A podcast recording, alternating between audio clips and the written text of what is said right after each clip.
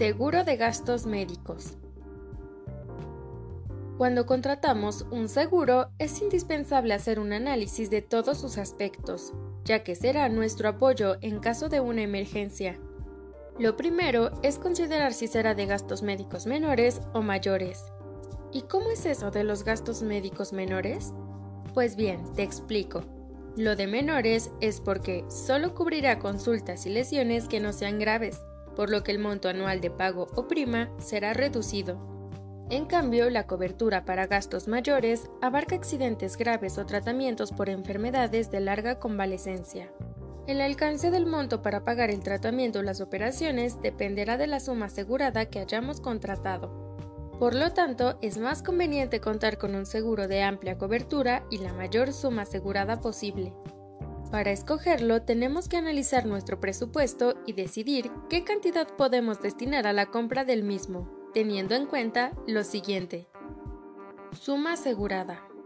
Es el monto que la aseguradora pagará para cubrir los gastos de accidente o enfermedad. El costo de la prima estará en función de dicha suma. Deducible. Se refiere al monto determinado en el contrato de seguros que el asegurado debe pagar en caso de que se presente el accidente o la enfermedad. Cuando el gasto sea mayor a ese deducible, entonces será la aseguradora la que deba cubrir el excedente. Por lo tanto, entre mayor es el monto del deducible, es menor el costo de la prima. Comúnmente, el deducible es utilizado para los seguros de autos y se presenta en los seguros de gastos médicos como una manera de reducir las primas y las reclamaciones muy pequeñas. Coaseguro es un porcentaje de la suma asegurada que, invariablemente, el usuario tiene que pagar en caso de presentarse el accidente o la enfermedad cubierta. Por ejemplo, el cliente cubre el 20% por concepto de coaseguro, ya sea sobre mil pesos de un chequeo post-operatorio o sobre 150 mil pesos de una operación. Limitaciones. Las compañías aseguradoras establecen cláusulas en donde especifican qué enfermedades no serán cubiertas. En algunos casos también establecen qué tiempo debe transcurrir desde que se contrató el seguro hasta que apareció el padecimiento para poder hacer efectiva la cobertura. Red médica.